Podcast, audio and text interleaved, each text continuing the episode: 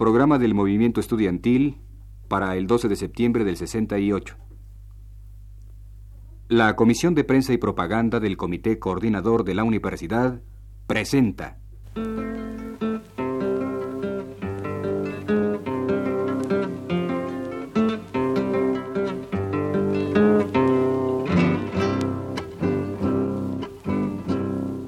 Que vivan los estudiantes, jardín de las alegrías.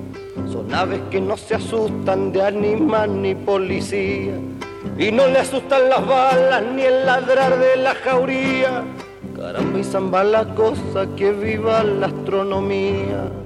El movimiento estudiantil informa. Vivan los estudiantes que rugen como los vientos. Cuando les meten al oído sotanazo regimiento. Pajarillos libertarios igual que los elementos. Caramba y zamba la cosa que vivan los experimentos.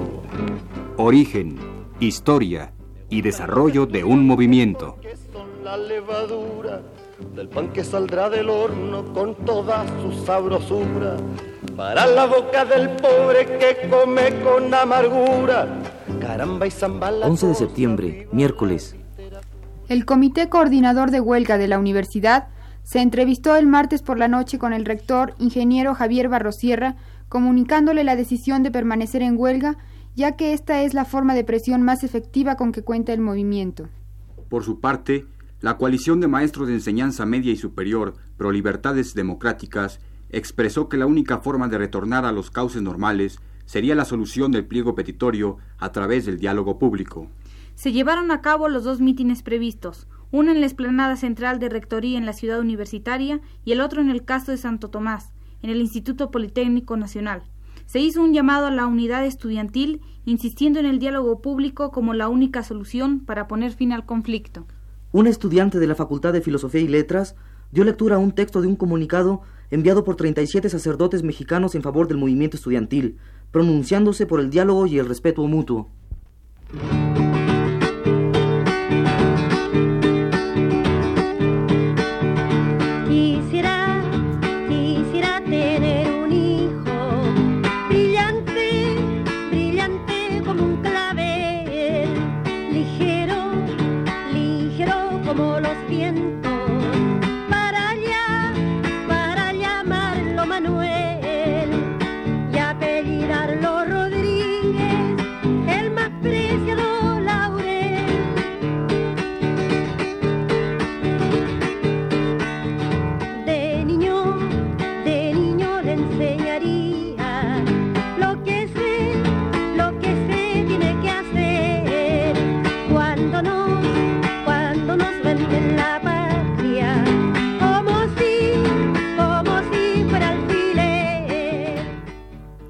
Ante el llamado a la comunidad universitaria, hecho por el rector ingeniero Barro Sierra, el Comité Coordinador de Huelga de la Universidad manifestó. que evidentemente la posición del rector está condicionada por las presiones de que ha sido objeto, que en este momento pretenden confundir a la opinión pública, aislar nuestro movimiento y facilitar una posible represión. Que los estudiantes universitarios, por medio de asambleas, han decidido permanecer en huelga hasta la solución del pliego. Que esto obedece tanto a razones prácticas como de principio, ya que la huelga es la forma más evidente de manifestar nuestra decisión y combatividad al pueblo, y que levantar esta huelga ocasionaría incuestionablemente una gran confusión entre los sectores populares y entre los propios estudiantes. Por otro lado, la actividad académica normal dificultaría en mucho el trabajo de nuestras brigadas, base de nuestra actividad, y en general dificultaría toda la movilización que se requiere. Que consideramos positivo los párrafos del llamado del rector en los que apela la responsabilidad de todos los estudiantes y profesores en el progreso democrático del país, en los que denuncia la intromisión de manos extrañas en nuestro movimiento y en los que previene de un nuevo posible ataque a la autonomía universitaria y expresa que de nuestra decisión depende el futuro de esta. que los estudiantes universitarios denunciamos y rechazamos las presiones a que se somete a las autoridades de nuestra máxima casa de estudios y que considerando que su deber es permanecer en sus puestos representando los intereses de los universitarios, que en este momento están unánime y claramente expresados en nuestro pliego petitorio frente a cualquier sector o autoridad nacional, pese a todas las presiones o amenazas.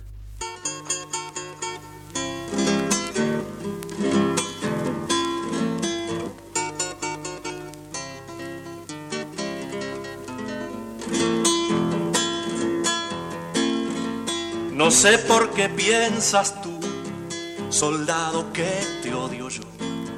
Si somos la misma cosa, yo, tú, tú eres pobre, lo soy yo. Soy de abajo, lo eres tú. ¿De dónde has sacado tú, soldado, que te odio yo? La Universidad de Sinaloa se encuentra en huelga apoyando el movimiento. Los maestros publicaron una carta en la que desaprueban la determinación gubernamental de guardar los fondos de subsidio en cuenta aparte. Continúan en paro apoyando el movimiento los pasantes internos de cinco hospitales, a saber, el Hospital General, Hospital Juárez, Hospital de la Mujer, Hospital Psiquiátrico Fray Bernardino Álvarez y Maternidad Isidro Espinosa de los Reyes. El Consejo Nacional de Huelga aprobó la ruta que seguirá la manifestación del próximo viernes 13, que saldrá del Museo de Antropología para culminar en el Zócalo en completo silencio.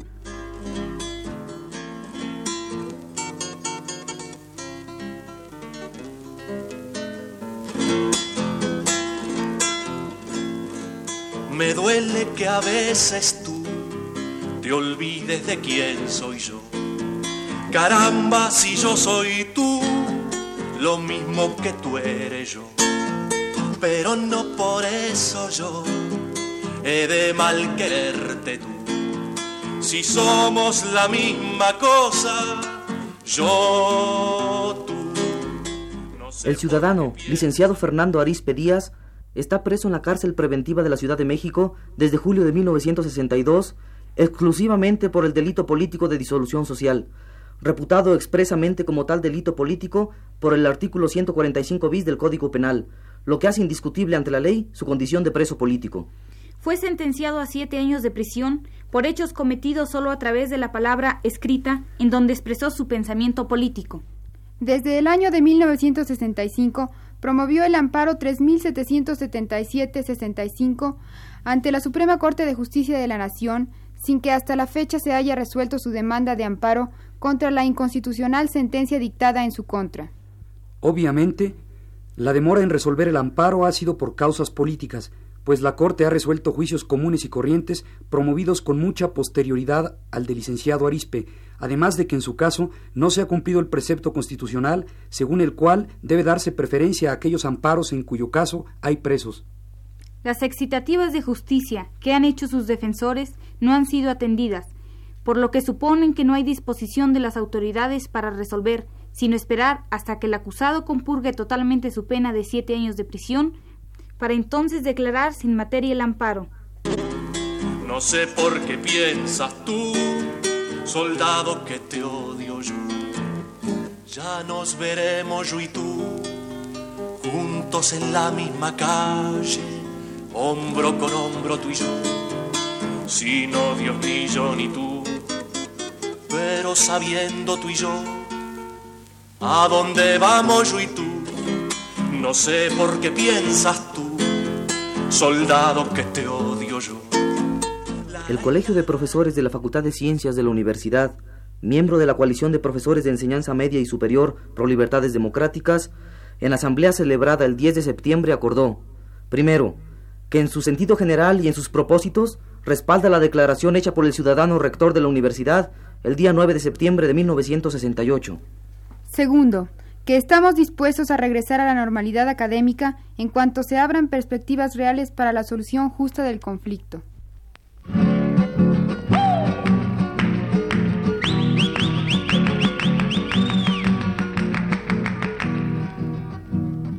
¿A dónde vas, soldado?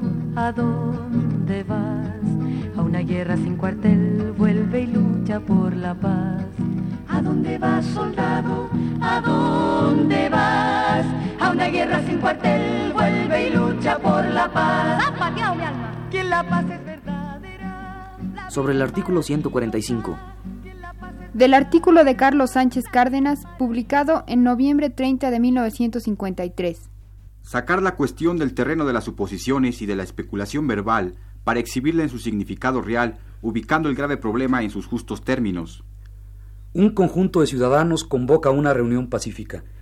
Alguno o algunos de los órganos del poder público, porque consideren a esa reunión políticamente desafecta o simplemente discrepante, destacan un grupo policíaco o una banda de pistoleros a sueldo para que asalten la reunión y la disuelvan por cualquier medio. El simple asalto perturba el orden público. Los policías, los mismos asaltantes u otros, para el caso es lo mismo, tras de agredir a los reunidos, proceden a prender a cuantos pueden. Los propios policías rinden testimonio acusando a sus víctimas de perturbar el orden público. Y la Procuraduría, siempre el poder público, consigna a las víctimas como reos de disolución social. El juez en turno completa la obra dictando auto de formal prisión contra los consignados, apoyándose en el testimonio de sus agresores. Y las víctimas no podrán gestionar siquiera la libertad caucional, pues la pena promedio correspondiente al supuesto delito excede de los cinco años de prisión. Tan tremenda represalia por haberse atrevido unos ciudadanos con opiniones propias a celebrar una reunión pacífica.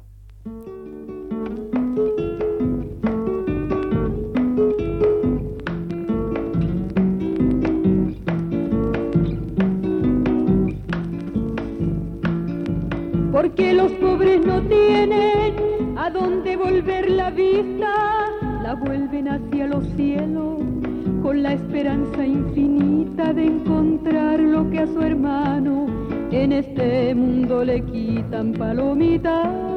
¿Qué cosas tiene la vida y? Entrevista con el licenciado Luis Felipe Canuda Soreza, publicada en Excelsior el 11 de diciembre de 1960.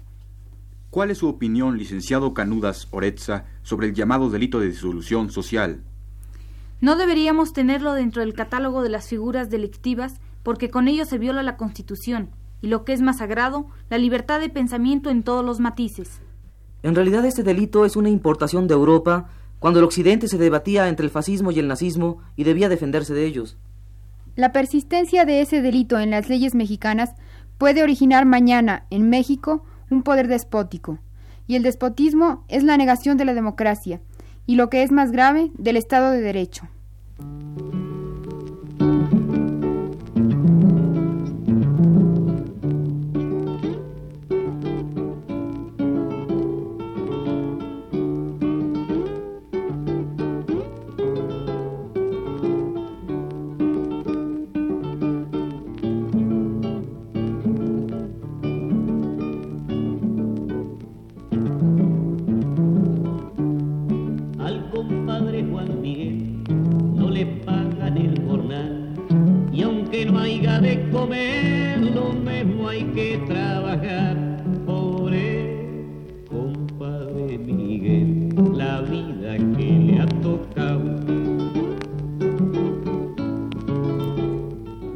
Artículo de Antonio Pérez Elías, ¿es la justicia social lo que el pueblo desea para sí o lo que la clase gobernante desea para el pueblo?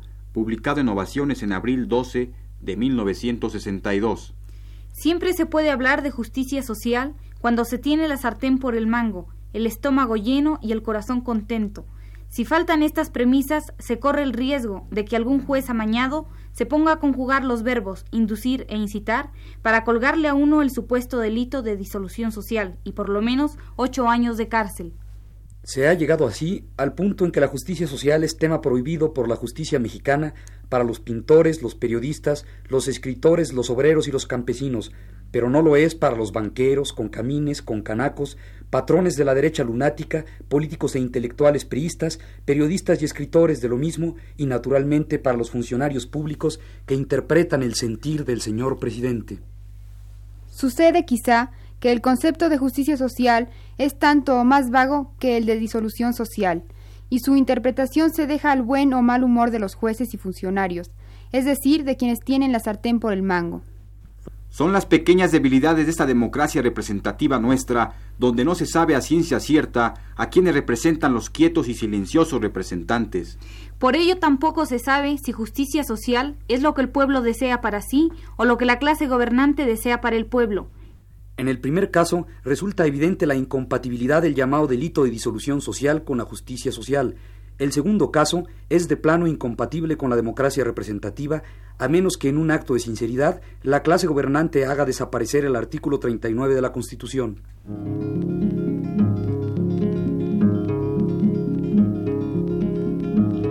Ahora que son diré que tú y yo sabemos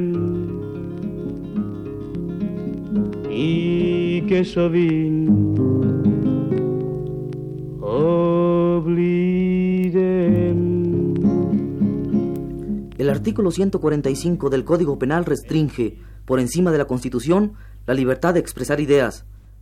Ponencia del licenciado Alfonso Carreño, presentada ante la octava sala del Tribunal Superior de Justicia el 31 de julio de 1962.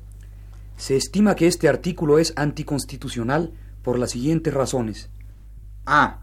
Mientras el artículo 145 en su primer párrafo castiga la manifestación de ideas políticas, el artículo 6 de la Constitución Política de los Estados Unidos Mexicanos consagra la libertad de manifestar cualquier idea, con excepción de lo que la propia disposición señala. En otras palabras, el artículo 145 citado establece el delito de mera opinión, excluido expresamente por la disposición constitucional citada. B. El artículo 145 establece como delito expresar ideas por cualquier medio, es decir, también incluye como delito la difusión y expresión de las ideas por medio de escritos, en abierta contradicción con el artículo 7 de la Constitución, que consagra la libertad de imprenta con determinadas limitaciones que el propio artículo 145 no menciona. Dicho de otro modo, el artículo 145 del Código Penal restringe, más que la Constitución, la imprenta, de donde resulta su anticonstitucionalidad. C. El artículo 145 del Código Penal, en su cuarto párrafo, al no tipificar el sabotaje, la subversión de la vida institucional del país y los actos de provocación, deja al arbitrio de los jueces la delimitación de tales figuras como elementos constitutivos del delito que pretendió reglamentarse en dicho párrafo 4. Tal omisión es contraria al artículo 14 constitucional que establece la prohibición de imponer por analogía o por mayoría de razón pena alguna que no esté decretada por ley exactamente aplicable al delito de que se trate.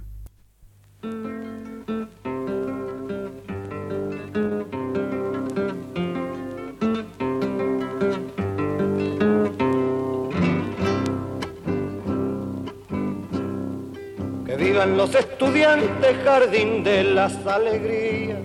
Son aves que no se asustan de animal ni policía. Y no le asustan las balas ni el ladrar de la jauría. Caramba y zamba la cosa, que viva la astronomía. La Comisión de Prensa y Propaganda del Comité Coordinador de la Universidad presentó Cuando les meten al oído sotanazo regimiento, pajarillos libertarios igual que los elementos. Caramba y zamba la cosa, que vivan los experimentos. El Movimiento Estudiantil informa. Están los estudiantes porque son la levadura del pan que saldrá del horno con toda su sabrosura. Para la boca del pobre que come con amargura. Caramba y zamba la cosa, viva la literatura. Origen, historia y desarrollo de un movimiento. Porque levantan el pecho cuando le dicen harina sabiéndose que es afrecho. Y no hacen el sordo mudo cuando se presente el hecho. Caramba y zamba la cosa, el código del derecho. Me gustan los estudiantes que marchan sobre la ruina. Con las banderas en alto va toda la estudiantina. Son químicos y doctores, cirujanos y dentistas. Caramba y zamba la cosa, vivan los especialistas. Me gustan los estudiantes que van al laboratorio, descubren lo que se esconde adentro del confesorio. Ya tiene el hombre un carrito que llevó hasta el purgatorio. Caramba y zamba la cosa, los libros explicatorios. Los estudiantes que con muy clara elocuencia a la bolsa negra sacra le bajo las indulgencias. Porque hasta cuando nos dura, señores, la penitencia. Caramba y zamba la cosa, que viva toda la ciencia.